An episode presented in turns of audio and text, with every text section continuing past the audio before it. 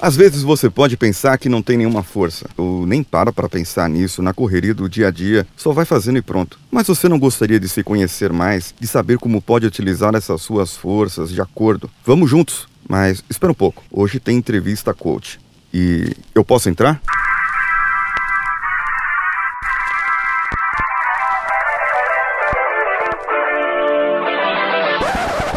Você está ouvindo Coachcast Brasil. Aqui você ouve não só o que quer ouvir, mas o que você precisa ouvir de uma maneira que nunca ouviu antes.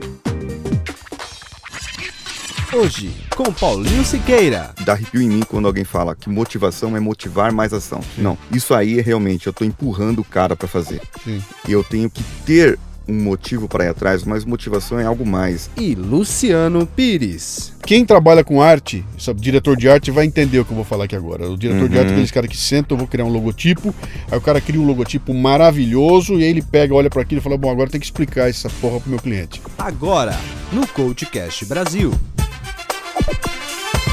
Antes do início desse programa, eu quero dar um recado especial. Para você ouvinte que quer ser um líder melhor, para você que quer ter os melhores resultados profissionais, poder extrair o máximo da sua equipe, ou ainda poder ter aquele diferencial na concorrência daquela vaga que você tanto quer. O Coachcast Brasil traz para você algo sensacional hoje. A Master Coach e trainer da Sociedade Brasileira de Coaching, Luciane Lamour, levará você a um patamar elevado e despertará no seu interior um verdadeiro líder, aquele que as empresas precisam. Sim, meus amigos, trazemos para vocês o conceituadíssimo treinamento de Líder Coach, que acontecerá nos dias 15 e 16 de julho, na região do Paraíso, das 8h30 às 18 horas. Prepare-se, pois você nunca viu nada igual. É um treinamento intenso e com certeza produzirá ótimos resultados na sua vida profissional e pessoal. Você terá um material didático, assessment comportamental e o certificado da Sociedade Brasileira de Coaching, que é a maior formadora de coaches do Brasil. Tudo isso por um bom preço. Sim, um valor justo, R$ 1.500. Mas, conversando com a Luciane, conseguimos uma condição exclusiva para você que é ouvinte do Coachcast: 10% de desconto. Sim, você ouviu bem, 10% de desconto na contratação do treinamento. E você ainda tem a opção de contratar quatro sessões de executivo coaching pós-treinamento, que sairiam por mil reais e vai ficar por apenas 900 para nossos ouvintes. No post desse episódio tem um link que te leva ao formulário de inscrição e na questão onde pergunta se você foi indicado por uma pessoa ou instituição, coloque lá Coachcast, Coachcast Brasil, tudo maiúsculo, minúsculo, do jeito que você quiser. Então, lhe será dado esse desconto. São pouquíssimas vagas,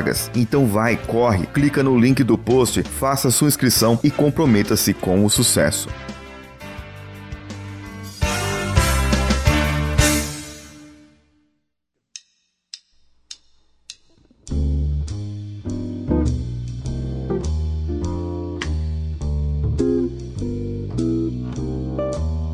Hoje estou aqui com uma pessoa muito especial, uma referência para o mundo do podcast. Foi uma surpresa para mim e uma gratidão para que nós possamos fazer essa entrevista mais uma vez. E eu gostaria que essa pessoa se apresentasse para o nosso público, que embora já tenhamos alguns ouvintes em comum aqui. Por favor, se apresente. Bom dia, boa tarde, boa noite. Esse é o Café Brasil eu sou Luciano Pires. Aliás, não é o Café Brasil coisa nenhuma, mas eu sou Luciano Pires, o criador, apresentador do Café Brasil e do Leadercast. E você falou que foi uma surpresa. A única coisa que você fez foi pedir, né? Posso entrevistar? Falei, Pode. Então pronto, Pode. estamos aqui. Isso aí. E mais legal, dentro do estúdio do Café Brasil, né? Esse aqui é o lance, Exatamente. né? E essa, essa foi a maior surpresa. Como essa é uma entrevista diferenciada, eu gostaria que você contasse um pouco da sua trajetória como podcaster, né, quando começou e tal, e os outros projetos que você tem. Uhum. Talvez, na verdade, muita gente começou como podcaster, mas você começou como, como outras, Uhum. outras carreiras e veio pra cá. Como que foi?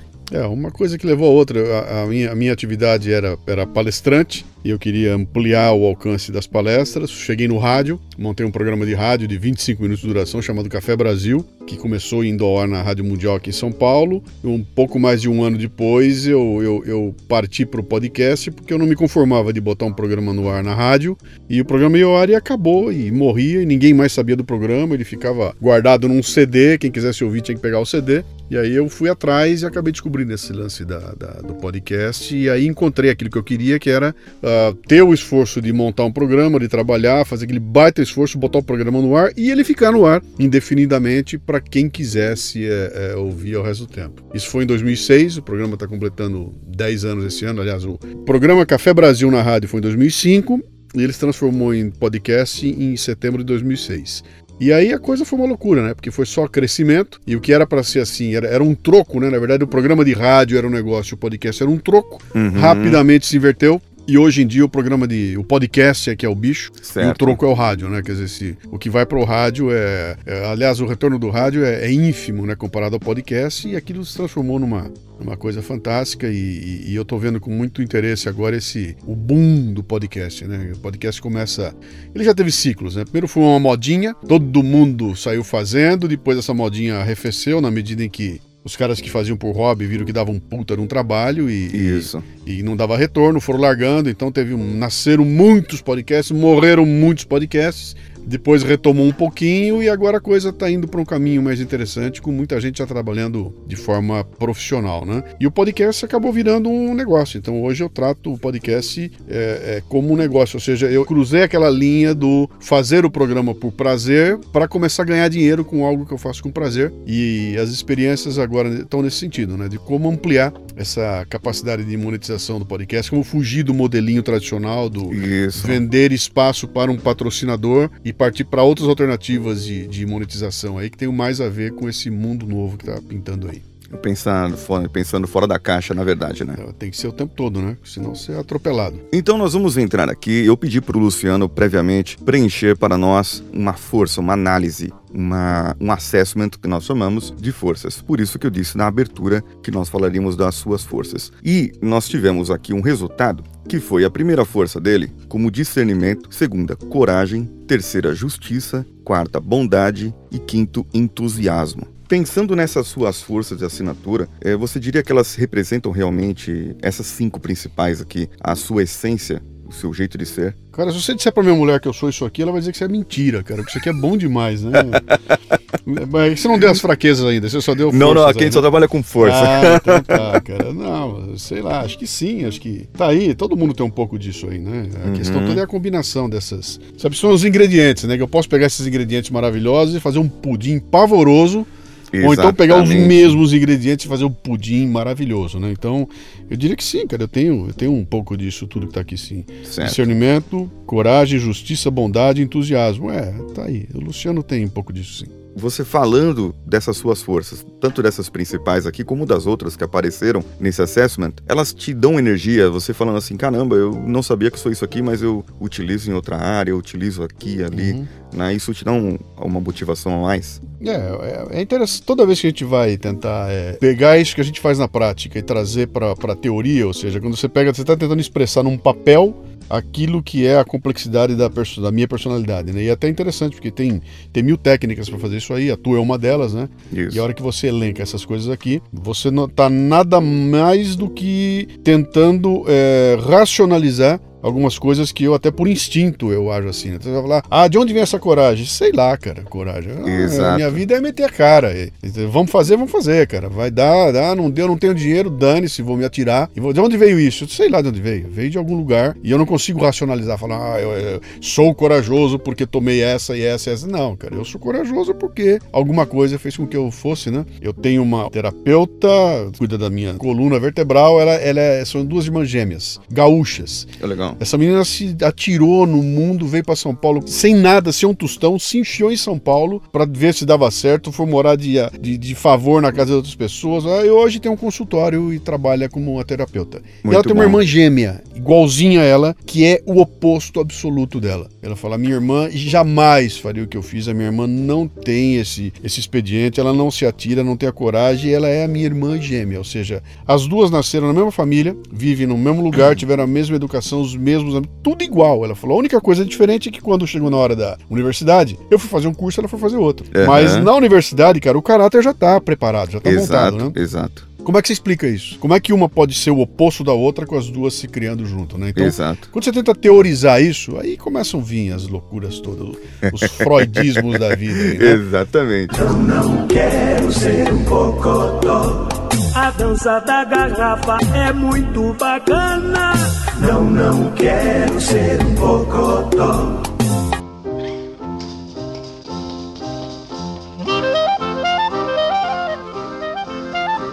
Quem trabalha com arte, sabe, diretor de arte, vai entender o que eu vou falar aqui agora. O diretor de arte é aqueles caras que sentam, eu vou criar um logotipo, aí o cara cria um logotipo maravilhoso, e aí ele pega, olha para aquilo e fala, bom, agora tem que explicar essa porra pro meu cliente. E aí ele inventa uma teorização da teoria de que, ah, por que o azul? Porque o azul representa as cores do céu. E esse traço branco aqui, esse traço branco é o voo da ave em direção ao horizonte. Ele inventa a explicação depois que a coisa saiu, né? E como uma forma de tentar é, é, expressar em números, em palavras, em desenhos, algo que não se expressa, né? Algo que é natural, Então, que saiu. então, respondendo a sua pergunta, sim, eu tenho um pouquinho de cada coisa disso aqui. Todas elas me ajudam. Agora, de onde elas vêm ou em, em que ordem de importância elas estão, eu realmente eu não sei. Isso aí, é. E você olhando assim as suas. É, essas suas forças, todas as outras coisas que você faz, você tem as suas forças, que é o- a gente perguntar ah, qual é o seu ponto forte, qual é o seu ponto fraco, aquelas perguntas de entrevistas e tal, né? Eu gosto muito de falar o seguinte: eu tenho minhas forças e tenho meus pontos a melhorar. Sim, né? Meus pontos a melhorar não, não importa, mas essas minhas forças que vão me ajudar a sim. me dar suporte e esses pontos vão melhorar é, futuramente. E nós temos, quando eu utilizo essas forças na plenitude, eu faço algo que o tempo passa rápido, você viu o tempo passar porque você fez algo que era gostoso de fazer. Uhum. Por exemplo, gravar podcast, coisa que a gente gosta de falar, conversar e tal, de repente o tempo passou e a gente não percebeu, porque Uhum. você estava utilizando uma das suas forças na sua plenitude. Uhum. Esse usar na plenitude é o que nós chamamos de virtude. É o músico de orquestra que se destaca dos outros, ele é o, é o virtuoso. E as virtudes que dão suporte. Agora, se você pensar numa época em que você estava ansioso, deprimido, para baixo, e de repente, assim, alguma das suas forças te ajudaram a superar aquele momento. Dentre essas ou outras forças que deram no seu assessment, ou alguma coisa que te ajudou, o que que foi que te ajudou a superar esses momentos ruins? Cara, que pergunta desgraçada. Primeiro lembrar do momento ruim, né? Eu tenho uma mente seletiva, cara. Eu apago tudo. Apago. sabe? Ah, é ruim, tá? Passou, apagou. virou, Ah, tô andando na rua, me roubaram a carteira e levaram todo o meu dinheiro embora. Dura 15 minutos a indignação. Puta, fui roubado, que saco. Ah, muito bem. Tem, tem solução? Não, não tem. Perdi o dinheiro, perdido está, vambora, vou partir pra outra. Entendeu? Então eu tenho essa. Eu não sei nem como é que eu, que eu chamaria isso aí. Não tá numa delas aqui, mas eu, eu realmente eu, não, eu, eu, eu costumo brincar muito com a minha mulher. Falo, é, a minha mulher sofre por antecipação, sofre durante e sofre depois, né? Que já começa, ai meu Deus, que vai acontecer tal coisa. Aí a coisa acontece. Ai meu Deus, tá acontecendo tal coisa. Aí passa a coisa, ai, porque aconteceu qual coisa. Eu falo, cara, eu não sofro três vezes, eu sofro uma, que é durante o acontecimento. Eu não Exato. fico antes daquilo já sofrendo. Chegou na hora, aconteceu, cara, sofri e agora? Agora é o seguinte: tem solução? Não, não tem. Dançou, paciência, vou partir pra outra. Uhum. Aconteceu agora há pouco, acabou de acontecer aqui. Eu, eu desconfiava que eu tinha umas milhas pra expirar, um monte de milhas pra expirar. Puta. Fui procurar, não, muito não achei, mas, deixa passar. Aí entrou um e-mail hoje de manhã, do Smiles pra mim, suas milhas expiraram. Eu, puta merda. Pode recuperar. Entrei pra recuperar. A recuperação custa 0,05 centavos cada uma. E a hora que eu fui fazer a conta pra recuperar o que eu perdi, é um caminhão de dinheiro. Nossa. Aí eu olhei pra aquilo, falei, fiquei indignado, fiquei puto da vida, durou 15 minutos. Falei, tem saída? Não, qual é a saída? Ou paga o dinheiro e recupera as milhas, ou esquece e parte pra outra. Vai né? criar mais Então, milhas. muito bem, o que eu vou fazer aqui agora? Agora eu vou fazer uma conta, né? Será que a passagem aérea que eu quero comprar é mais barata do que as milhas? E se bobear é, é, eu, eu, eu, eu, eu gasto menos comprando a passagem aérea que eu quero do que usando as milhas, né? Ah, se for assim, cara, eu vou comprar passagem aérea e dane-se e eu cara, perdi. Trouxa, idiota, próxima vez tem que olhar melhor. Eh, E passou, acabou, cara. Então, Acabou, não vou ficar. Ah, meu, você não sabe o que aconteceu comigo hoje, cara. Puta, perdi minhas milhas. Acorda amanhã de manhã, puta, e as milhas que eu perdi. Eu, não, cara, isso aí deixa barato. Então, eu acho que uma coisa que talvez tenha me ajudado bastante é essa, essa capacidade.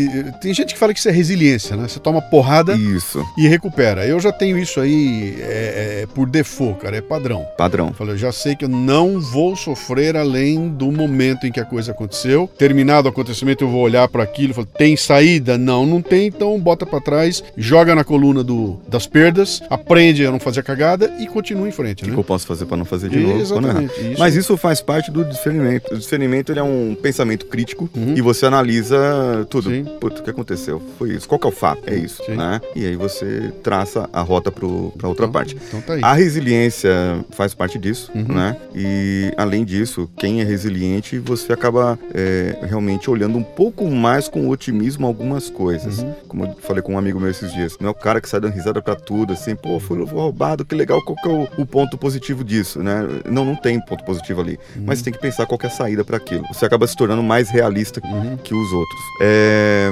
tem um ditado que a gente usa que coisas ruins acontecem.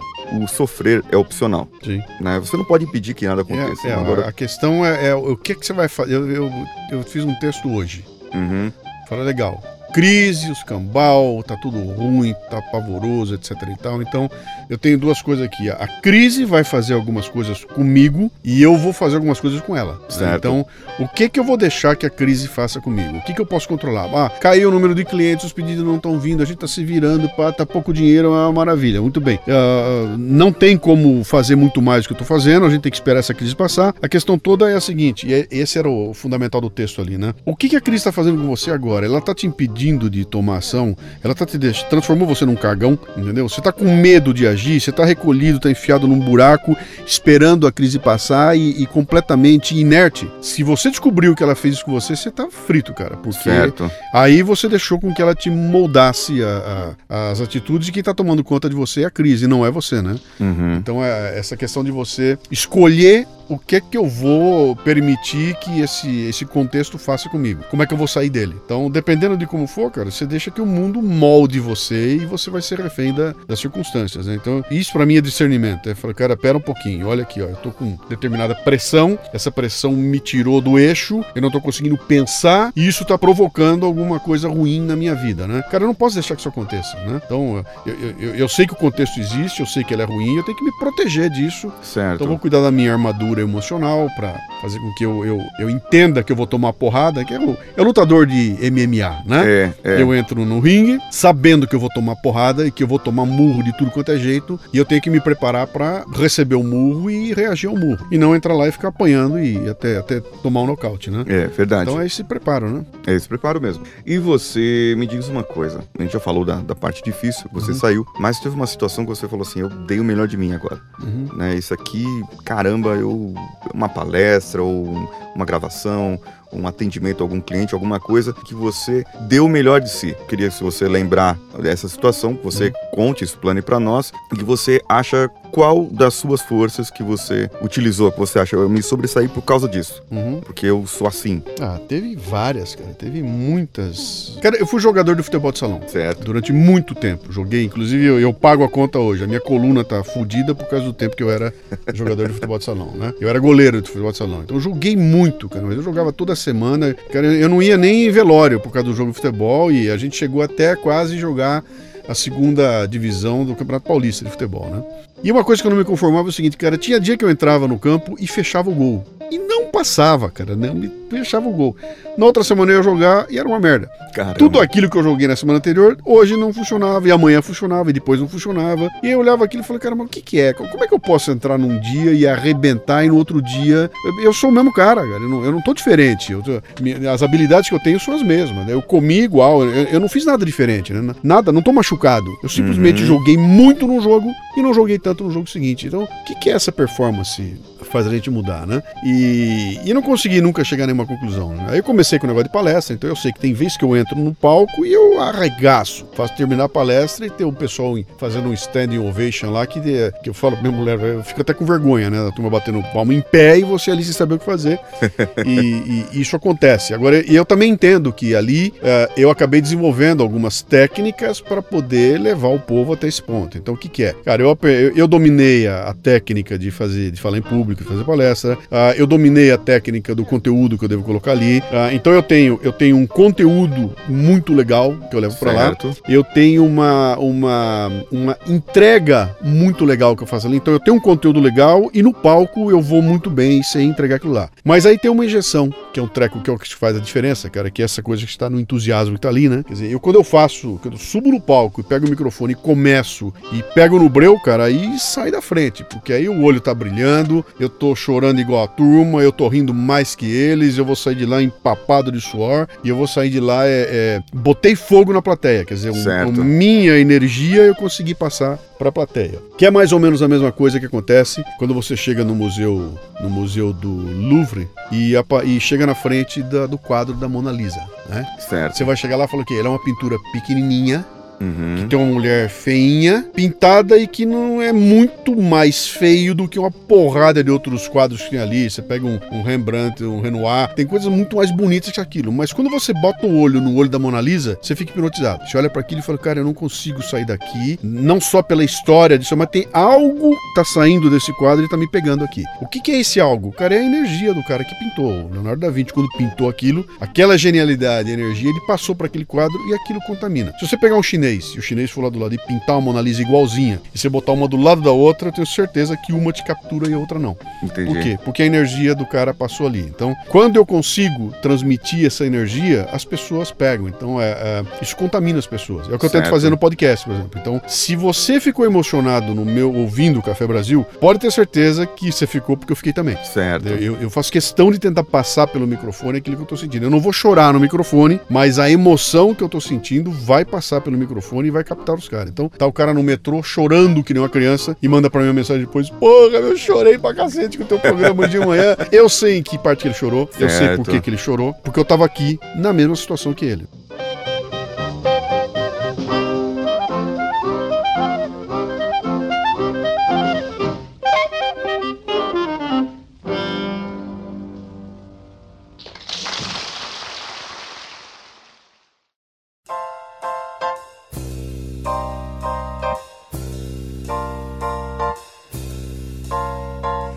Quando isso acontece, né, que você consegue é, encapsular essa. É, é, que nem aqueles.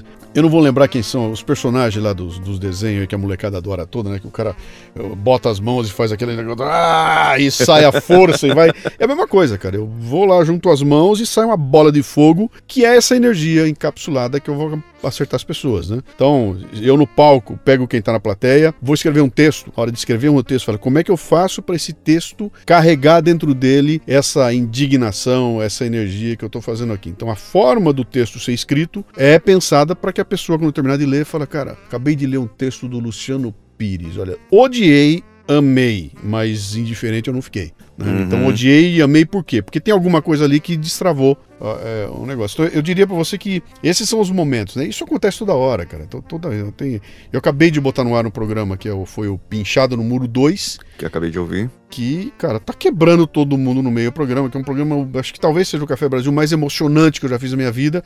Nós tivemos que parar no meio aqui para poder tomar um café, porque o bicho tava pegando. E eu tenho certeza que essa emoção, a hora que, a hora que eu ouvi o documento, uh, uh, os áudios que eu coloquei no programa, quando eu fui recebendo essas coisas picadinhas, uma de cada vez, que ele fui me atingindo aquilo, aquilo foi, cara, eu tô emocionado de ver isso aqui. Agora eu vou contar essa história. E ao contar essa história, eu vou passar para as pessoas a emoção dobrada do que eu senti, né? uhum. né? E, e não deu. Esse é um caso, cara. Esse é um caso que, que eu terminei o programa e falei, cara, que puta programa, entendeu? Entendi. E, e, e foi feito igual a todos os outros que são feitos aqui, mas ele tinha uma matéria-prima, que é aquela história da sorte e tudo mais, que sorte uhum. não é porra nenhuma, mas que serviu para potencializar essa, essa capacidade, né, de, de causar emoção. Então eu diria que, eu não sei onde é que tá aqui, um discernimento, coragem, justiça, bondade, entusiasmo, eu acho que tem todo uma... Entusiasmo é um negócio interessante, sabe, que acho que é isso. Né? Para estar tá entusiasmado, eu não preciso estar tá aqui gritando, falando alto, berrando, falando rápido, embora isso seja a característica minha, né? Eu, quando eu pego no breu, eu viro uma metralhadora, né? Mas eu posso estar muito bem passando para você uma puta emoção, porque eu tô absolutamente entusiasmado, mas não é um entusiasmo de estar tá gritando e com Deus no interior. Ah, não. Eu estou entusiasmado de conseguir transferir para você uma emoção genuína que eu senti aqui, né? Muito bem. E aí, cara, a hora que isso acontece é, é irresistível. Isso atravessa o microfone. Com certeza, com certeza. Vai pegar o cara que tá com aquele negocinho enfiado dentro do ouvido, né? Então, olha que grande sacanagem. Eu, eu, eu tô chegando até ele, através de uma pecinha de plástico que está enfiada dentro da orelha dele. Ou seja, a hora que minha voz sair da pecinha de plástico, explode no cérebro do cara. Vai direto pro cérebro do Então não tem, não tem Exato. interferência, não tem passarinho cantando lá fora, sabe? Não tem ônibus passando. É eu no cérebro do cara. E aí, bicho? É por isso que o podcast é esse arraso, né, cara? Que você quando Exatamente. escuta, você desmancha, né? Fala que capacidade essa coisa tem de fazer a gente. Exatamente. Tem uma frase do Alfred Tomates, que foi um, um pesquisador que pesquisou a voz e tudo mais. Aí ele fala que, que ouvir é vibrar junto com outro ser humano. Entendeu? Então a minha vibração da minha voz atravessando esse equipamento todo e chegando no teu ouvido vai fazer o seu ouvido vibrar. Então o que está acontecendo? Você está vibrando com a minha vibração. E aí, cara, se eu botei emoção e passei entusiasmo, pegou você. Com certeza. É. Com certeza. Olhando as outras forças, olhando as forças que você eh, já comentou aqui, tem alguma coisa que você sente a sensação assim de falar assim, como que eu posso fazer mais? O que, que eu posso fazer mais sobre isso, né? Eh, vamos dizer, você tem aqui a parte de humor, Uhum. a parte de bondade, né? O entu- a própria entusiasmo que nós falamos, apreciação da beleza, eh, criatividade, tem aqui 24 forças, né? Humildade, perseverança, espiritualidade, gratidão, autorregulação, prudência e é uma, um monte de, de partes, né? Cara, os caras vão ouvir esse programa aqui e vão vir me buscar pra pregar na cruz, bicho. Vão achar que eu sou o Cristo redivivo, entendeu? Vai, pega ele lá e põe na cruz de novo que o cara tá aí de volta. Não, mas é engraçado assim que todo mundo tem essas forças Claro, dentro de claro, si, sim, sim. né? A minha, por exemplo, saiu o humor como Uhum. primeira, né? Uhum. E depois disso fiquei sem graça. E aí acontece? Assim. assim é a vida, assim é a vida. E você tem alguma coisa assim que você fala, dessa se eu gostaria de aplicar mais? Porque tem gente, por exemplo, que não tem o seu entusiasmo, Uhum. ou não tem a coragem do outro, ou não tem discernimento. Vamos dizer assim, ele tem lá no fundo alguma coisa e ele poderia trabalhar mais aquilo lá. Eu, eu diria que pra mim é disciplina, cara. Quem olha de fora vai falar: Meu Deus do céu, cara. Quisera eu ter a disciplina que o Luciano Pires tem. E, no entanto, eu tenho uma, uma coisa da disciplina. Ó, a gordura que eu tô. Você passou por um processo né, de emagrecimento, Sim. eu tenho que emagrecer. Então é, é essa disciplina. Mas é, um- é um, é um é um lance diferente que é o seguinte: eu preciso, eu preciso botar um pouco melhor essa questão da disciplina. Eu tô até trabalhando nesse, nesse conteúdo e quero fazer um programa logo mais a respeito. Que é uma coisa o seguinte: chega de motivação. Eu não quero mais motivação. Não quero mais falar de motivação, eu quero falar de disciplina. Por que, que eu não consigo sair de manhã da minha cama para ir correr 12 quilômetros todo dia? Ah, é porque eu não tenho motivação. É fácil, né? Ah, não tenho motivação, legal. Porque É uma desculpa fácil. falta uma força que me motive, etc e tal, tá? Troca a motivação por disciplina. Muda tudo, entendeu? Então a questão não é não ter motivação. Para com essa merda, cara. A questão é ter disciplina. E a disciplina é o seguinte: eu tenho que acordar às 8 horas da manhã, botar meu tênis e correr até às 9. E vou fazer isso porque eu sou um cara disciplinado. Ah, mas a motivação, cara, não tô tratando duas coisas diferentes. Eu quero tratar de disciplina. E a hora que eu trago isso pra minha vida, muda tudo, entendeu? Uhum. Porque a motivação parece que eu estou, fico aguardando que algo de legal apareça, que uma chama seja acesa. Então tem que passar uma gostosa bunduda correndo para que eu corra atrás dela. O que, que foi isso? Ela me motivou a correr atrás dela, né? Eu sempre brinco com os caras, falo, cara, pra ter atividade física, tem que ter uma bola correndo na minha frente. Se você não jogar uma bola eu correr atrás da bola, eu não consigo fazer atividade de física. Então, a bola me motiva. Logo, não tendo bola, eu não vou fazer. né? Sim. E comigo é assim, então, olha, preciso gravar um negócio aqui. Cara, puta, mas a câmera não tá pronta ainda. Ah, enquanto a câmera não ficar pronta, eu não vou gravar. E aí você começa, bom, e a câmera tá pronta? Ficou pronta, mas agora ela tá um pouquinho torta. Então, enquanto não desentortar, eu não vou fazer. Desentortou a câmera? Desentortei, mas agora eu descobri que a lâmpada, ela é um pouco Puta amarela merda. demais, eu preciso de uma lâmpada branca. Então, quando eu for comprar uma lâmpada branca e botar aqui, aí eu vou fazer. Comprou a lâmpada? Comprei a lâmpada, cara, mas eu descobri que eu preciso de mais uma lâmpada, porque uma só não dá.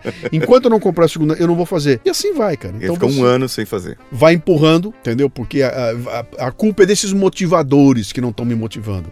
Não, cara, a culpa é tua que não tem disciplina de acordar no frio de manhã e fazer um negócio, porque você é um cara indisciplinado nesse quesito, né? Então, Isso. Agora você olha para os outros lados, né? Cara, eu faço Café Brasil há 10 anos, eu não falhei uma semana, são 513 programas colocados no ar, toda semana, e, e é religioso, toda terça-feira às 10h30 da manhã, um programa novo entra no ar. Se ele não entrar às 10h30, ele vai entrar às 10h45, às 11 horas. Tem o, o- o- esquema de escrever o programa. Cara, é absolutamente disciplinado. Tem um sistema montado, é um negócio assim que se olha e fala, meu, que puta disciplina. Será que. E a hora que eu pego essa disciplina e trago para essa questão que eu falei pra você de, de, perder o peso, ela não existe, cara. Eu vou tratar da minha motivação, né? Então, uh, eu gostaria de trabalhar melhor essa questão de que raio de disciplina é essa? Como é que se chama isso, né? Como é que eu dá para eu conseguir um cara que é absolutamente disciplinado, como eu sou, nessa questão, por exemplo, profissional de gravar podcast, e sou totalmente indisciplinado na questão de cuidar, por exemplo, da saúde e de mais uma porrada de coisa, é, né? É, nosso programa de segunda-feira foi justamente esse, falando sobre motivação. Sim. Dá arrepio em mim quando alguém fala que motivação é motivar mais ação. Sim. Não, isso aí é realmente, eu tô empurrando o cara para fazer.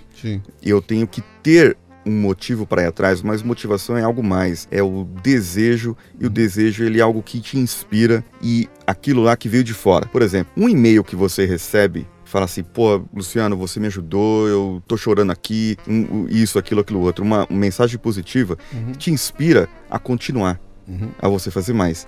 E você tem algo dentro de si que é o seu comprometimento. Uhum. Então, o seu desejo mais o comprometimento te motivam Uhum. para isso. Eu tenho um exemplo mais legal ainda. Fui numa balada e de repente aparece na minha frente ali uma mulher maravilhosa. Vou falar uma da minha época, parece a tiazinha no auge, né? e você vê a tiazinha e fala, cara, essa mulher é tão maravilhosa, é tão deliciosa, é tão gostosa que eu tenho que ir abordá-la. Eu jamais faria isso com mulher nenhuma, porque eu não conheço, eu acho um desrespeito, etc. Mas essa, cara, ela é tão, ela é tão que ela me motivou e eu vou lá. Ou seja, eu recebi um estímulo tão grande de fora que despertou um impulso e quebrou todas as barreiras. Eu fui lá falar com ela, tomei uma garrafada na cabeça, etc e tal, mas eu, ela, ela me despertou uma motivação e eu fui pra ação e fiz um negócio que eu jamais faria pela força do estímulo que ela me deu, que despertou de mim isso internamente, perfeitamente. Tô na mesma balada e não aparece mulher nenhuma. Não tem mulher nenhuma, só tem um traveco. E meu lance não é traveco, cara. E eu tô enchendo a cara. E tô bebendo. E chega uma hora de madrugada, quando não sobrou ninguém, entendeu? Não tem nada, eu olho aquilo, bom, só tem tu, vai tu mesmo. Vai tu né? mesmo. Que coisa escrota é essa que eu tô falando aqui, né? Fala, cara, então é, eu não precisei de um estímulo externo para ir, porque o impulso meu foi tão grande que ele foi além do estímulo, né? Então, no primeiro caso, eu tive um estímulo muito grande que despertou um impulso interno. No segundo caso, eu tinha um impulso interno tão grande que, eu, é, independente de ter o estímulo ou não, eu acabei indo para cima, né? É, como é que essa coisa funciona? Que é mais, é mais ou menos o que você está colocando, né? Quer dizer, pô, cara, é, se eu não tiver estimulado, eu consigo fazer só se eu for um cara absolutamente disciplinado. Então, fica lá, olha, não tem nenhum estímulo lá fora, pelo contrário, tá 7 graus. Eu vou correr nessa mesma rua que eu Peguei sempre menos corro. dois em Curitiba. Não tem nada de pra mim. Que, qual é o estímulo, cara? Puta, o estímulo é saber que se eu correr eu vou estar melhor de saúde, bebe. Puta, isso tá tão longe, cara. Esse estímulo não me serve, bicho. Não, não, eu vou ficar na cama aqui, tá tão quentinho, né? E aí tem a disciplina de pegar o teu esse estímulo interno e falar, cara, mesmo sem o, o, o- o estímulo, você vai ter que ter um impulso, vai sair dessa cama e vai fazer o negócio acontecer. Por quê? Porque você é um cara disciplinado. Olha a força que é exigida, né? Que Exato, puta exato. força Exato. eu tenho que ter que ter que é a minha racionalidade em cima da, da- sabe, do. do- eu, eu sou racional. Se eu não correr hoje, tem um filme. Cara, eu, eu não consigo me lembrar o filme, mas chamou muito a minha atenção, cara. Que é. Tem um cara lá, um do- dos caras do filme também, que é um cara maduro, tudo, e o cara corria. E o cara tá correndo na chuva 4 horas da manhã no filme. Tem uma cena lá que ele tá correndo. Eu olhei e falei, que isso, cara? Quem é que sai de casa pra correr 4 horas da manhã? Chovendo. E chovendo, na chuva. E tem porradas Tem, de caras tem, que fazem isso. tem. Você fala, meu, o que que move um animal desse pra sair na chuva? Eu, porque se eu olhar em casa e estiver ventando, eu não vou. Ou seja, que raio de impulso interno é esse? Será que é a motivação? Eu acho que é Não, disciplina. é, é algo mais. É, algo dis- mais. é a disciplina. É, eu costumo falar assim, você começa a despertar, eu, eu comecei a despertar em mim esse, essa vontade, digamos assim, de sair pra correr. Vai. Uhum. Né? A pessoa fala, pô, você é louco. Eu comecei a aprender a patinar. O que nós vamos aprender é, que eu aprendi, na verdade, é que quando você olha lá no seu objetivo, lá na frente, não é o emagrecer, Uhum. não é o ter saúde, mas é o que é importante pra você. E aí eu comecei a ver que eu tenho uma filha pequena de dois anos, um menino de sete, e eles precisam de mim. E eu tava com pressão alta, 20 quilos acima e tal, e tal, e tal. E daquele jeito eu não ia chegar aos 45 anos e tudo mais. Então aquilo lá começou a me pesar, me bater e e aí comecei a ponderar outras coisas, que aí eu saía pra correr, comia menos e tudo mais. Talvez né? tenha sido cagaço. Você Cagaço. ficou com medo de Pode morrer. ser. Tenho medo de morrer, não ver meu filho crescer, largar todo mundo abandonado aqui. Então, Exatamente. por causa desse medo. Minha mulher casa com outro, e aí? É Isso aí. E, e vai dizer que é, o outro é muito melhor que eu, né? Vai É. levar pô, aquele gordo, pentelho. Eu achei que é muito melhor, casei com um cara mais bonito. Dei sorte Ah, ainda. E então esse medo te botou pra andar, né? Que foi um baita Quer dizer, o medo me fez fazer acontecer, né? Mas essa é uma discussão interessante, cara. Esse É, negócio é, de- eu é quero trabalhar um pouco isso aí, que é a coisa da disciplina versus motivação. Vamos, vamos trabalhar. E você, é, dentre as suas forças, até se você quiser olhar mais algumas aqui, eu gostaria que você destacasse algumas e falasse quais que são. é, Quais as forças que são mais indicadas para você usar no seu dia a dia? Digamos assim, no seu trabalho, nos seus relacionamentos, na sua vida familiar. Se tem alguma dessas aí que você acha que.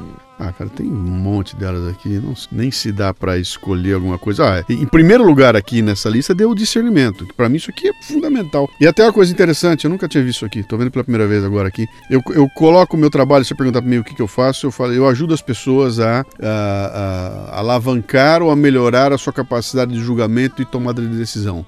O nome disso é discernimento. Isso. Tá na base do meu trabalho, é exatamente deu em primeiro lugar aqui. Eu nunca tinha visto isso, cara. É a primeira vez que eu vejo. Eu ajudo você a refinar a sua capacidade de julgamento e tomada de decisão. Como é que eu faço isso? Através de estimular você com provocações, com minhas iscas intelectuais. Eu vou cutucar você e vou fazer você parar para pensar em alguma coisa que você não tinha mais pensado porque você está ocupado demais trabalhando. Então eu vou dar uma brecada. "Shh, Ei, escuta essa história aqui. Chorou, mané? Chorei. Por que, que você chorou? Puta, chorei porque isso está acontecendo comigo. Eu tinha esquecido, cara.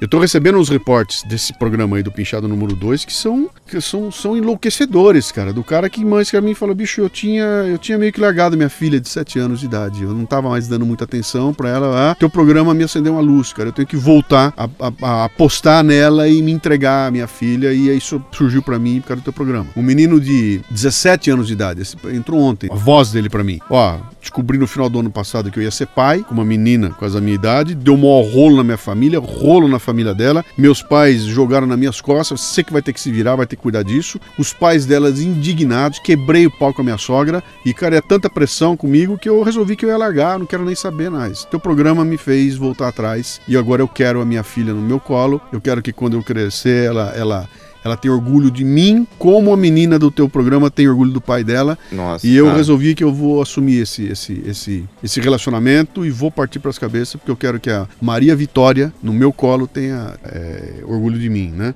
Então, cara, quando essas coisas começam a acontecer, né? Você fala, o que, que é? Olha, olha, olha, olha só a mudança do julgamento e tomada de decisão desse moleque. A partir do quê? A partir de um estímulo que eu coloquei quando eu botei na minha cabeça que eu ia ajudar pessoas. Eu não estava nem pensando nele, cara. Eu, eu não tenho a menor ideia de quem está me ouvindo aqui do outro lado do microfone está passando por aquele momento. Isso, exatamente. Então tem cara que me escreve chamando a atenção para um lance do programa que eu não tinha nem atentado. Eu falei, cara, mas não era esse o foco do programa. E o cara falou, bicho, você falou uma frase lá que para mim mudou tudo. E ele me diz a frase que era, e a frase não é a frase campeã do programa, era uma outra que tava lá. Você fala, cara, eu nunca sei em que situação a pessoa tá lá, né? Então é. é, eu diria que para mim, eu gostei desse negócio aqui. Esse negócio do discernimento para mim é fundamental em qualquer área de atuação. E eu brinco bastante quando eu faço as palestras e tudo mais, eu falo o seguinte, cara, você monta um projeto na tua empresa, você gasta dinheiro pra cacete, você treina todo mundo, bota o computador, deixa a tua empresa linda, maravilhosa, tudo tranquilo, cara. E de manhã, na primeira hora da manhã, o porteiro prende o presidente do lado de fora, porque ele não conhece o presidente, ele não sabe quem é e não deixa o presidente entrar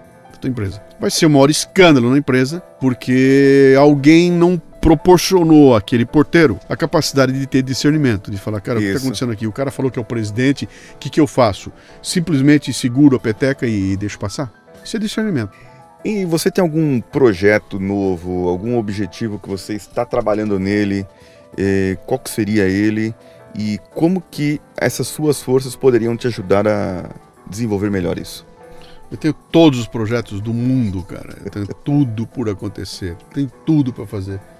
E tô desenvolvendo uma porrada de coisa aí. Tô, eu vou lançar mais um livro agora. Eu tô montando essa parte de vídeos aqui. Tô montando um treinamento em cima de liderança, que é um negócio gigantesco. Montei a confraria, que é um sistema novo de, de tentar monetizar o negócio. Ah, cara, tem milhares de, de- de planos aí, de coisas formatando um business que eu não sei ainda direito qual é. Eu sei que nós estamos vivendo um momento de transição no mundo inteiro agora, em que a gente está saindo de uma sociedade que tinha uma formatação mais analógica, mais calcada em coisinhas que sempre foram daquele jeito, para entrar num negócio que ninguém sabe o que é, que é o, é o, é o supra-sumo do caos, né? Isso. Tudo caótico, né? Então eu tenho que aprender a navegar nesse caos. Como eu já faço isso há há muito tempo, Pra mim não tá difícil. Os caras até brincam, falam, pô, cara, você tem idade pra ser meu pai e meu pai não consegue pegar um celular e apertar duas teclas e você tá aí eu, andando com os negócios pra lá e pra cá. Eu falo, ah, bicho, eu não sou nenhum cara de tecnologia. Aliás, eu odeio essas coisas, essas, essas nerdices todas, eu odeio isso tudo, né? Mas eu sou um cara que tira muito proveito disso, porque eu sei que você tem que encontrar formas de agilizar essa tua capacidade de encontrar um caminho no meio desse caos, né? Então esses projetos que eu tô na cabeça aí, eles estão formatando um, um negócio que eu não sei o que é ainda, mas eu tenho uma pálida ideia que esse negócio que vem aí pela frente é a mesma coisa que eu queria fazer quando eu tinha 20 anos de idade. Que eu botei na minha cabeça um belo dia e falei assim, cara, o que, que eu gostaria de ser na vida? Pô, eu queria ser um. Eu era cartunista, escritor, etc e tal, mas, cara, eu acho que seria legal se eu fosse um editor. Pô, eu queria ser um editor. Eu queria ter uma editora. Eu queria ser um editor para lançar negócio legal e papapá. Então quando você fala assim, eu quero ser um editor, automaticamente as pessoas botam na frente o seguinte: é um editor de revistas, um editor de jornais, Isso. um editor de livros, um editor de CD, um editor de cinema, um editor de quê? Só que eu não sabia que naquela época, muito tempo atrás, quando eu falei que eu queria ser um editor, esse de que não tinha a menor importância. Isso não interessa. O que vai sair lá na ponta é só- é um veículo. Em cima do que vai estar sendo conduzido o que você editar. Não interessa, cara. Ah, é um CD, é um livro, não importa o que é. Importa o seguinte, eu quero ser um editor, e aí a palavrinha que apareceu depois, de conteúdo.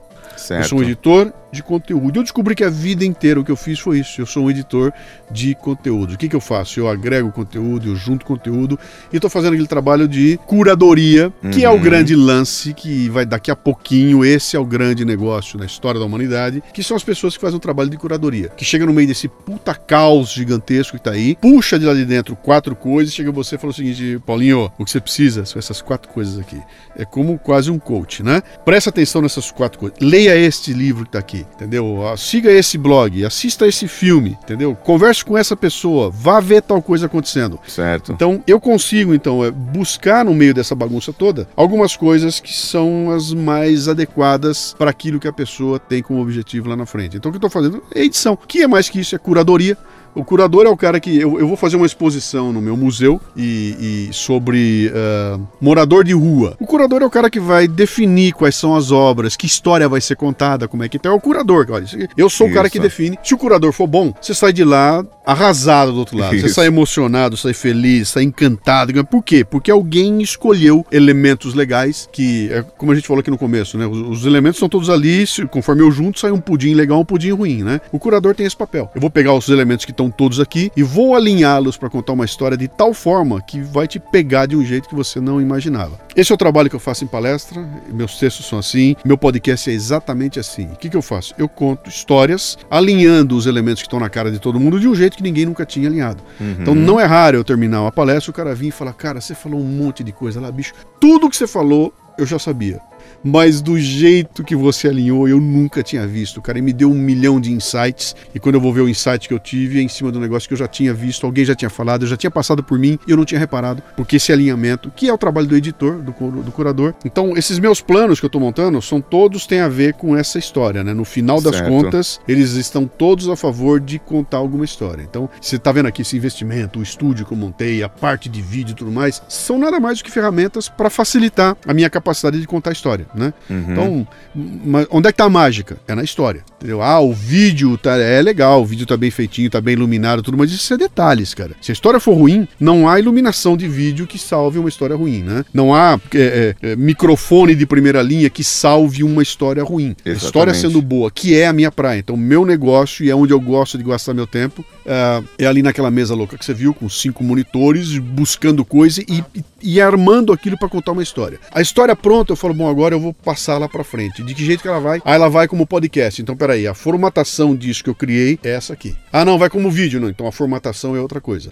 Ah, não, vai ser um livro. Então é outra formatação, né? Então, é um- os americanos chamam isso até de syndication, né? Que é você pegar uma coisa que você criou e dar para ela 15, 20 sentidos. Então o maluco me olha e fala o seguinte: Meu, esse cara não dorme, bicho. Deve ter uma puta equipe, cara. Onde eu olho, tá, o Luciano tá lá, papapá. O cara não tem uma puta equipe, não tem nada, sou eu. Só que o que eu faço? Quando eu começo a pensar em, em criar alguma coisa, ela já vai pensada em todas essas saídas, né? Então, olha, escrevi um artigo para publicar na sexta-feira. Legal.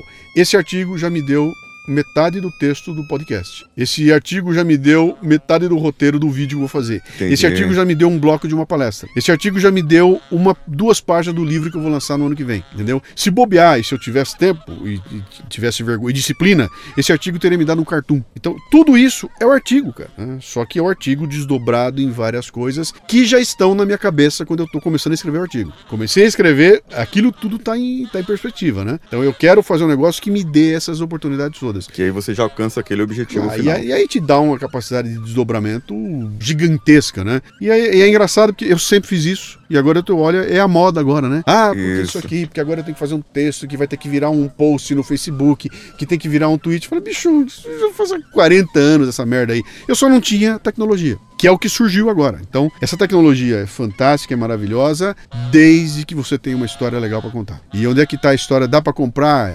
História legal pra contar? Não. Posso até contratar um baita de um redator, contratar um Isso. cara legal, contratar um baita locutor, É. contratar um estúdio legal. Eu compro uma porrada de coisa, né? Mas eu não sei se eu vou conseguir enfiar aí a, a Mona Lisa, cara. O olhar da Mona Lisa. Exatamente. Não sei se ninguém eu consigo ninguém vai conseguir, Não. o, o locutor não vai conseguir passar Não. na voz dele a emoção que você tem. Não, não né? vai, não vai. Isso, isso realmente é. Não vai. Isso é realmente. Queria que você falasse assim mais para nós sobre essas, é, esses aspectos do seu trabalho. É como que você consegue ajudar as pessoas, Uhum. né? Você tem dito aí. Você falou que na sua voz, no seu jeito de ser, e você já teve pe- pessoas que perguntaram para mim. Falou, Luciano Pires, ele é coach? Eu falei, olha, ele não sei se ele tem a formação de coach, Uhum. né? Mas de certa forma, ele faz o que o trabalho com coach faz, Uhum. que é incomodar a pessoa para ela sair da sua zona de conforto. E qual o valor para você que não é financeiro? Hoje você falou isso no, no é, Pichando o Muro lá, você falou que. It's, it's not about the money. Não, exatamente. Qual que é isso? Que, em palavras, o que, que você explicaria para as pessoas se você conseguisse transmitir essa emoção de receber esse apoio do pessoal a continuar fazendo esse trabalho? Uhum. Maravilhoso que você já faz há, anos. Então, cara, isso é muito parecido com um artista, cara, que sobe no palco, sabe? Quando você imagina a Madonna, a Madonna em cima de um palco cantando uma música e 50 mil pessoas cantando a música dela junto com ela e pulando junto com ela, né? Uhum. Bicho, a Madonna vai viver 100 anos se ela não fizer uma loucura. Porque a, energia que ela tem de ver aquilo acontecer é inigualável. Imagina o Ari Toledo subindo num palco contando uma piada e botando duas mil pessoas a mijar e dar risada por causa da piada que ele contou, né? Certo. Tá lá o retorno, cara. Esse é o retorno que ele tem ali, né? Por isso que os artistas, a- da- você perguntar pro artista e fala, cara, a melhor coisa que pode existir no mundo é teatro. Por quê? Porque eu tô ali, o público tá na minha frente, eu tenho imediatamente o retorno. Eu Uhum. faço uma ação e eu faço o público chorar, entendeu? O que, que, que é isso, né? Não sei se é uma manifestação de poder, o que, que é, mas acho que a primeira coisa vem essa, é você saber o seguinte, eu estou, de alguma forma, tocando as pessoas. E ao tocar as pessoas, eu tô, em, por alguns minutos que seja, mudando um pouco a visão de vida. Tô deixando ela mais alegre, fiz ela esquecer as encrencas, ah, dei para ela um insight legal que ela vai levar adiante. Então, ah, é, é- é- tal- talvez seja essa, essa constatação de que você está sendo útil para alguém, sabe? Cara, puta, essa pessoa tá tomando uma decisão por causa daquilo que eu falei. Você viu essa história que eu falei do menino de 17 anos? bicho? Sim. Porra, meu. Eu, eu fiquei imaginando quando eu terminei de ouvir, falei, cara, daqui a 30 anos, essa menina Maria Vitória vai chegar pro pai dela, que vai estar com 47 anos de idade, e ela vai estar com 30, Uhum. e talvez numa hora que elas estejam jantando, ela tá levando um netinho pra ele ver, alguma coisa assim, e vai pintar uma história que vai pintar uma lembrança. Fala, cara, por que que isso tá acontecendo? Porque lá atrás, seu pai com 17 anos de idade ouviu uma porra de um programa que tinha um maluco que fez ele chorar e fez ele mudar uma decisão que ele tinha tomado na vida dele. E ao fazer aquela mudança, eu até respondi pra ele, falei, cara, você pode ter tomado agora a maior decisão da sua vida, que foi essa de aceitar a sua filha, ir pra cima e levar adiante, entendeu? Pode ter sido a decisão mais importante da sua vida. Você vai tomar uma porrada de outras. O dia que você tiver no caixão lá pra morrer, você vai olhar pra trás, vai ver a sua filha, a sua família e falar, cara, que puta sorte que um dia lá atrás eu tomei a decisão de ter ido adiante. E essa- o gatilho dela foi o meu programa. Bota preço nisso. Não tem. Não tem. Então, é, isso é uma satisfação brutal e que, e que quando ela começa a acontecer com constância, que é o que vem acontecendo, né? É muito constante, cara. Eu recebo 3, 4, 5, 6, 7 e-mails por dia de gente de todo tipo. Pega o meu celular aqui, começa a te mostrar os comentários que entram aqui. Aí você pega o cara, o cara é doutor, tá em Uhum. Barcelona fazendo um doutorado. A outra é uma dona de casa, não sei aonde. O outro é um estudante de física nuclear em não sei aonde. O outro é um professor que me escreve e fala: Cara, teve um treco que você falou aí que mudou o que eu tava pensando. Aí você fala, meu, que porra de poder é esse, sabe? É igual o da Madonna, bicho. Aliás, é adiante. Eu não sei se a Madonna muda a vida das pessoas. É, talvez ela não mude. Então ela, ó, legal, ela deixa você feliz. É, é, Naquele momento. Naquele Mas- momento ela muda a pessoa ali, mas a pessoa Mas eu volta se- pra casa com o mesmo problema. E, e continua igual, né? Eu não sei, ah, aquela- ah, eu comprei um produto que tava, ah, eu comprei uma roupa igual a da Madonna, eu botei, me vesti igual a ela, falo igual a ela, mas ali pelo Então show deixa em si, legal. Mas Deixa as pessoas mais pobres. E talvez depois de uma entrevista, a Madonna fala alguma coisa e a partir dessa coisa, dessa coisa que ela falou, essa pessoa pega aquele insight e fala: Puta que pariu, eu vou mudar minha vida em alguma coisa que eu ouvi a Madonna dizer. Mas já estava constituído o ícone, né? Quem é que tá falando? Não é o Zé da esquina, é a Madonna, cara, que é um baita ícone que eu Uhum. gosto. Ah! E ela falou que ela acorda de manhã e vai correr toda manhã às 7 horas da manhã. Pô, se a Madonna vai, eu também vou. Pronto, a Madonna mudou a vida da pessoa, né? É, Agora você traz, tira da Madonna aquele, aquele astro milionário e traz aqui pro Zé Mané do Luciano Pires, que não é astro porra nenhuma, que não é milionário porra nenhuma e que tá usando os recursos que todo mundo tem, né? É, nós hoje estamos sentados aqui num estúdiozinho legal, que me Aham. custou uma grana fazer, profissional, muito legal, mas não precisava, cara. Se eu tivesse sentado na minha sala lá, você com o teu microfone USB e o teu laptop, nós estamos Aham. gravando essa conversa igualzinho. O que, que mudou aqui? Mudou que o som tá mais legal, tem uma ambientação, né, tá mais confortável e tudo mais. Agora o papo nosso, bicho, tá lá no microfone e eu tô usando eu- todos os recursos que qualquer pessoa tem na mão dela. Entendeu? Agora, por que, que o Luciano então faz acontecer e a outra pessoa não consegue acontecer? Bom, aí é arte. Entendeu? Aí nós vamos conversar de vamos falar de arte. Então vamos falar o que, Isso. que tem isso aí. Ah, tem o seguinte: primeiro que você tem 30 anos de idade, eu tenho 60. Tem uma puta diferença. Eu sou melhor que você? Não, eu sou muito mais velho. Eu tenho mais estrada, eu já andei, já quebrei a cara, já tenho um puta monte de experiência. Então, se a gente começar a contar história aqui, eu vou ganhar de você, porque eu tenho muito mais história pra contar, né? Claro. Esse é um ponto. Segundo ponto, eu já amadureci o suficiente para que meu discernimento esteja num outro nível, cara. E, e, de novo, não tem nada contra, cara. Você com 30 anos de idade, você pode tomar decisões muito melhores que as minhas, você pode avaliar, mas bicho, você não tem o tempo de estrada que eu tenho. E isso dá diferença, cara. Então, pega o momento que nós estamos vivendo no Brasil agora, essa loucura política, vai para pro Facebook, que é um laboratório fabuloso, né? Cara, as opiniões dos caras de 25, 26, 30 é uma loucura, bicho. Os caras querem botar fogo, chuta tudo e foda-se.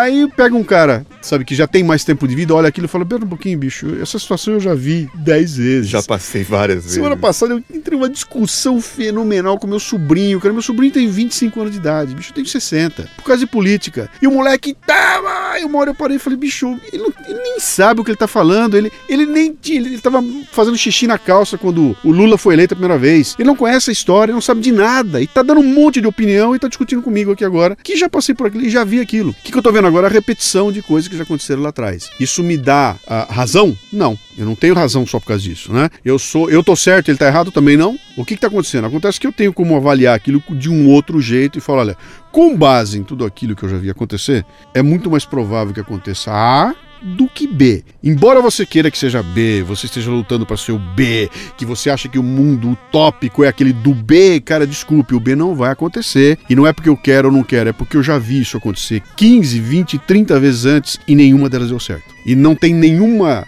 razão de que dê agora, porque o mundo não funciona assim, né? Agora, eu quando tinha 25 anos de idade, eu era igual a ele. Aham. Eu pegava fogo igual, cara. Eu queria mais é chutar o pau da barraca, né?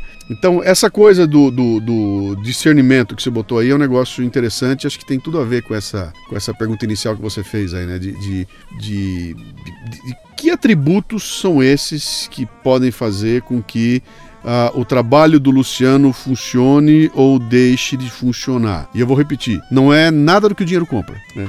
Pega tudo que o dinheiro compra, olha para aquilo tudo e fala, cara, nada disso que o dinheiro compra explica se tiver algum sucesso no meu trabalho, o sucesso que eu tenha tido. Não é o que o dinheiro compra. O dinheiro compra me dá é, motivação. Né? Só me, ele motiva, né? Puta que. Olha que puta estúdio, cara. Me dá vontade de entrar aqui, cara. Tenho vontade de entrar aqui e gravar. Mas, cara, não é isso que vai fazer o negócio ficar legal ou não. Sabe? É, é a outra motivação. Aquela, eu vou entrar aqui para fazer o quê? Para uh, ocupar o tempo da tua vida com alguma coisa que vale a pena e que você, quando terminar de ouvir, falar: puta que pariu, cara. Que ideia legal que esse cara passou para mim. E, e, e, bem falado, bem ouvido, com som de primeira, com a qualidade legal. Além Isso. de tudo, é, é, a Disney, bicho. É a Disney. Todo mundo faz animação, mas a animação da Disney é maravilhosa. Por quê? Porque os caras já foram buscar. Pegaram uma história legal para contar, que é igual a todas as histórias que já viram na sua vida, e botam em si uma estrutura fantástica que você fala, bicho, é, é tão encantador aquilo tudo que eu acabo é, é, é fazendo que aquilo seja irreversível, né? Ou seja, não tem como resistir. Eu não Entendi. consigo entrar no cinema e, e, e, não me emocionar com o filme da Disney, que é feito com todas as técnicas para emocionar. A questão toda que fica no final é o seguinte: que eu terminou o filme e fui embora para casa. Eu mudei alguma coisa com aquilo? Ou me diverti? Pra... Sabe, eu, Vingadores. Entrei no cinema, que puta que louco. Eu não consigo nem assistir o filme, tanta porrada que tem, já botei na minha cabeça. Eu não vou mais no cinema ver filme que tem herói Muita que porrada. voa. Uhum. É herói que voa. Se o herói voa, eu não vou mais no cinema, né? Pá, que porradaria, que coisa fantástica. Tá, terminou aquilo muito bem. E aí? Mudou alguma coisa na minha vida, né? Não sei, mas eu me diverti pra cacete. Legal, parabéns, muito legal tudo. Agora vamos voltar pro dia a dia, né? Então, sabe, pesar essas duas coisas, que é o, acho que é o grande lance, né? Sabe, a estrutura que eu tenho, aquilo tudo que o dinheiro pode comprar, e essa minha força interior, uh, pegar um violão, sentar com um banquinho e violão e fazer todo mundo chorar. Uhum. Entendeu? Cara, que isso, bicho? Eu não precisei de ter um palco gigantesco, milhões de watts, gritaria, puta banda, nada. É um cara com violão. Então, esse é o grande lance, né? Como é que você traz esse momento mágico que faz com que ele continue mágico, sem estragar com efeitos especiais, com, com loucura, né? Essa, acho que esse é o lance, esse é o lance, é por aí. Muito bom, muito bom. E de toda a nossa entrevista hoje, nós é, estamos passando aqui do nosso horário, mas eu gostaria que você fechasse com um aprendizado seu dessa entrevista. O que você aprendeu hoje um pouco mais sobre o Luciano Pires? Qual o insight que você tirou hoje? Ih, cara, o aprendizado que eu diria é esse lance que você botou do discernimento ter aparecido em primeiro plano e como é que o discernimento é, é casa direitinho com o trabalho que eu estou fazendo. A vida inteira eu falei dessa coisa de é, vou te ajudar a melhorar a tua capacidade de julgamento e decisão. Eu nunca chamei isso de discernimento, então eu acabei de aprender que o termo discernimento tem que aparecer na minha no meu material de marketing, no meu discurso, etc e tal. Ganhei de presente o discernimento. Muito obrigado. Olha só, que nada. Eu costumo falar, eu, eu aprendi a minha frase de vida, é nada acontece por acaso, uhum. né? E de tudo que você falou, você comentando é, sobre essas pessoas, do rapaz de 17 anos, que daqui a 30 anos a menina dele, é justamente isso, né? Nada acontece por acaso. Sim. E aí vai puxar por que, que ele começou, porque ele era palestrante e porque ele foi radialista e porque ele queria que todo mundo pudesse ouvir e tivesse esse direito, uhum. digamos assim, e quem não só quem tivesse sintonizado no rádio aquela, aquele dia, né? E isso aí é, são as decisões da sua vida uhum. que fizeram com que a vida dos outros mudasse, a minha vida e a vida de tantos outros aí, tanto que hoje podcasters, é, pessoas que te ouvem, que doutores, professores e a menina lá de, de 16 anos, né? Uhum. Que ela mandou o áudio lá, Sim. falando, até com um sotaque, Sim. né? É, foi muito, muito bonitinho. Falou, pô, ainda tá com sotaque já, né? É, quatro anos, né? Quatro, quatro anos, tá. Na Espanha. Isso, aprendendo, driblou todas as dificuldades dela. Isso é muito legal, né? E eu acho que realmente isso não tem preço para nós.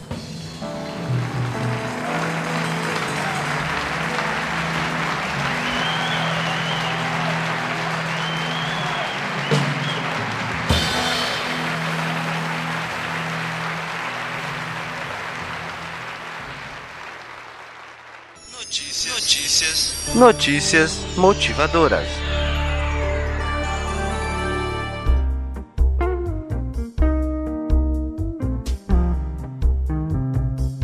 Então vamos lá, vamos para o quadro nosso agora de notícias motivadoras. Uhum. E o Luciano trouxe uma notícia para nós aqui, vamos ver o que, que ele tem. O Dunga não é mais treinador da seleção brasileira. e o que, que isso é bom? É absolutamente motivador, por, e não, não importa quem é que vai assumir ali. E por acaso é o Tite, que certo. é natural que seja o Tite, tá legal, tá? Por mim não seria, seria um cara de fora, né? Seria o Guardiola ou algum alguém lá de fora. Mas o que o que essa notícia para mim traz de motivadora é a seguinte, cara, é que a, a pressão popular chega num ponto tão insuportável e a, a, o resultado ruim é tão insuportável que alguma coisa tem que mudar no sistema, né? Então, cara, nós apanhamos a Copa do Mundo, nós perdemos por 7 a 1 dentro de casa, foi a maior vergonha que o Brasil já passou no futebol mundial. De lá para cá, a gente só se arrebenta, não ganha mais coisa nenhuma, já tava ruim antes e continuou ruim depois, cara. Né? Isso. E aí passou a Copa, bom, agora nós vamos botar ordem na, na, na, na casa.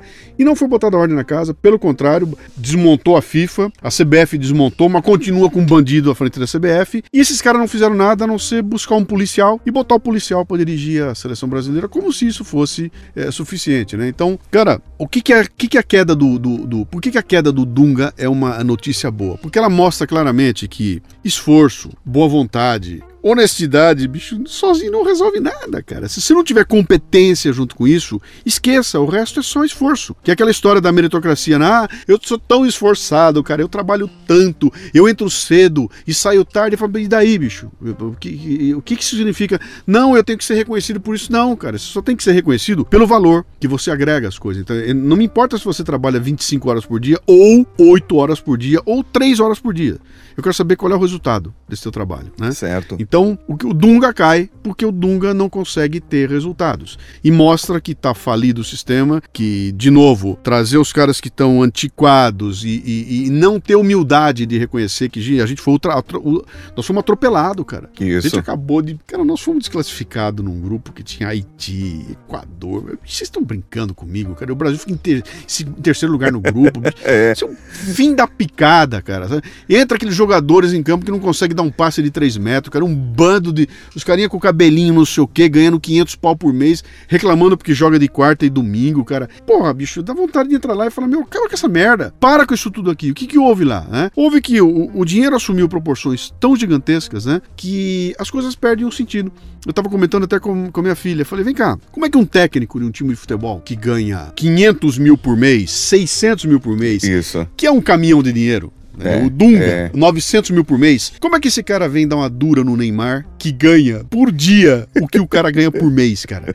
O Neymar ganha 50, 60 milhões por ano. E vai chegar um professor e diz: Neymar, você fez errado, faz assim, essa. Neymar, bicho, vai pra puta que pariu, cara. O Neymar não precisa de mais ninguém. Como é que você motiva um cara desse, né? O dinheiro fez essa coisa toda acontecer. Chegou num ponto tal que não tem mais ordem, cara. Ninguém mais tem medo de não ir pra seleção. Os caras estão cagando muito se vai ou não vai, entendeu? E a seleção virou o quê? Virou aquela. Uh, quem são os caras que estão lá? Eu não sei que. Teve até uma piada interessante esses dias que os caras falaram o seguinte: eu, eu sou capaz de te dar o nome dos 11 juízes do Supremo Tribunal Federal e não te dou os 11 jogadores da seleção brasileira. O Brasil tá mudando ou não tá? Né? Exato. Então, para mim, a queda do Dunga é um sinal muito interessante de que que, de novo, é, é, é honestidade, esforço, uh, vontade de fazer acontecer, não adianta nada se não tiver competência para ter resultados, né? E para mim isso fica claro. Então fala, bom, e agora o que vai acontecer? Agora entrou o Tite, tá? O Tite tem vontade, ele tem tudo isso. Tem competência? Me parece que em termos de Brasil também tem, né? Tem. E se o Tite não der certo também, aí tem que cair toda a estrutura, tem que cair todo mundo que tá lá. Já devia ter caído, já devia ter mudado, mas eu vi isso com muita. Pode ser um sinal isso aí. é, é. Eu acho que não vai ser, tá? Eu, eu uhum. acho que não uhum. vai ser. Eu acho que não vai acontecer nada. Tem que acontecer um desastre muito maior. O Brasil vai ter que, que perder, que não ser classificado para a Copa do Mundo pela primeira vez Isso. na história. E mesmo assim vai ser difícil acontecer alguma coisa. O que, que tem que acontecer lá? Tem que ter primeiro humildade. Fala, ele fala, bicho, que, que foi a humildade que o Tite teve? O Tite saiu do Corinthians, foi embora pra Europa, foi estudar, cara. Foi lá na Europa estudar e voltou pra cá estudando. Então tá aqui, o, o, o time que ele tava à frente aqui, o Corinthians, tá uma merda. E, e, você olha em campo e fala de novo: como é que um cara como o Tite pode ter um jogador que erra um passe de 3 metros, né? Uhum. Então tem, tem um erro estrutural muito maior aí que acho que precisava vir um cara tipo o Guardiola. Vai ver o Neymar jogando no Barcelona. Vê se tem viadagem. Vê se ele faz É, viadagem. Faz é. viadagem? Não, não. Vê se ele é fominha. Vê se o cara não passa as bolas pra todo mundo. Porque o bicho sabe, cara, se ele pisar fora da bola lá, os caras, ele não entra em campo. Exato. E não entrar em campo no Barcelona, jogando uma final da Copa da UEFA, etc e tal, é muito pior do que não entrar em campo pelo Brasil. Então, se aqui ele caga monte, bicho, lá tem estrutura, tem responsabilidade, o cara que tá à frente manda e o sujeito tem que obedecer, entendeu? Então, para mim, essa queda do, do, do, do, Dunga pela segunda vez é uma demonstração de que, cara, nós temos que buscar um pouco mais além do que o que o brasileiro acha que tem que ser. Essa história de gente esforçada, tô com o saco na lua, chega, bicho. tô- Uhum. eu vou usar um, um- um parâmetro que me deram aqui da, da- minha viagem que eu fiz pro Everest, né? Que os caras falam, bicho, tem mais de 100 corpos ao longo do Everest de gente esforçada. Cheio de gente. Tudo morto lá no Everest. Tudo morto. Tudo morto lá. Tudo morto. É por aí, né? É verdade, é verdade. Eu trouxe aqui uma outra notícia, uma notícia aqui do interior do Rio de Janeiro. Lá a prefeitura de Barra Mansa, ela tinha feito uma um orçamento para construir uma ponte para a população lá. Não sei se você chegou a ver isso. Eu vi, eu vi. E a obra custaria 270 mil reais. O que, que a população fez? Amigão, vamos juntar o pessoal aqui, vamos fazer uma vaquinha dali, cada um dá um negócio. 100 pessoas se uniram para construir uma ponte de 24 metros que custou 5 mil reais. Uhum. 50 vezes menos e Isso sem aí. propina, né? E aí é uma coisa, se a população, eu, eu acredito muito nisso, né? A Uhum. população, ela se unir, a gente vai conseguir coisa boa no que nosso sim. país. E isso para de esperar, cara. Parar de esperar coisa, parar de esperar esmola, parar de jogar responsabilidade na- na- nas costas, sabe? Ah, o governo tem que fazer. Bicho, se ele não faz, faço eu. Eu fui fazer palestras no interior do Mato Grosso, tive contato lá com um grupo de agricultores que, com o saco cheio de esperar, eles se reuniram, fizeram uma cooperativa e fizeram uma estrada. Asfaltaram uma estrada que o governo não fazia. E eu vi as duas estradas, a estrada que o governo fez e a estrada que eles fizeram. A estrada do governo custava 1 milhão e 200 mil o quilômetro, uma coisa assim, e a que eles fizeram 350 mil. Nossa. Entendeu? E aí, eu posso até questionar essa história da ponte, tá? Você vai falar, ah, com cinco pobres, já a ponte deve ser meia boca, deve ser uma pinguela, vai cair daqui a pouco tempo, vai entrar um engenheiro lá, vai dizer que aquela merda não funciona e que não é assim que faz, porque é impossível fazer uma ponte dessa com 5 mil reais. Eu posso até Aham. questionar, né? Mas eu não posso questionar a estrada que eu vi lá, entendeu? For- Foram profissionais que foram lá e construíram a estrada